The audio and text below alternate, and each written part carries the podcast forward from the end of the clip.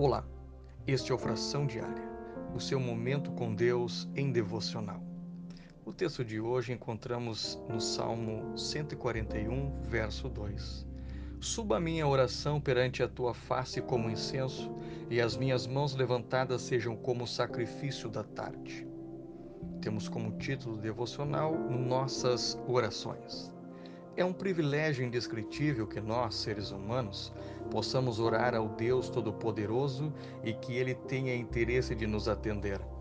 Alguém que recebe o perdão dos pecados, passa das trevas para a luz, se torna um filho de Deus pela fé no Senhor Jesus Cristo, imediatamente aprende a valorizar a oração.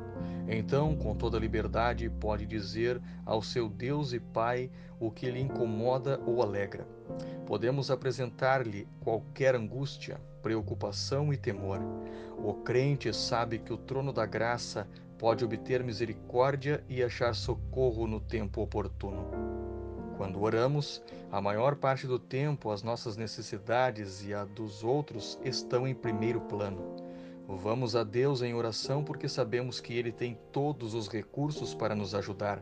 Contudo, no versículo de hoje, o salmista compara suas orações como um incenso. Seu desejo era que elas fossem um prazer para Deus. Dessa maneira, ele pensa primeiro em Deus, a quem ora, e não em seus próprios pedidos.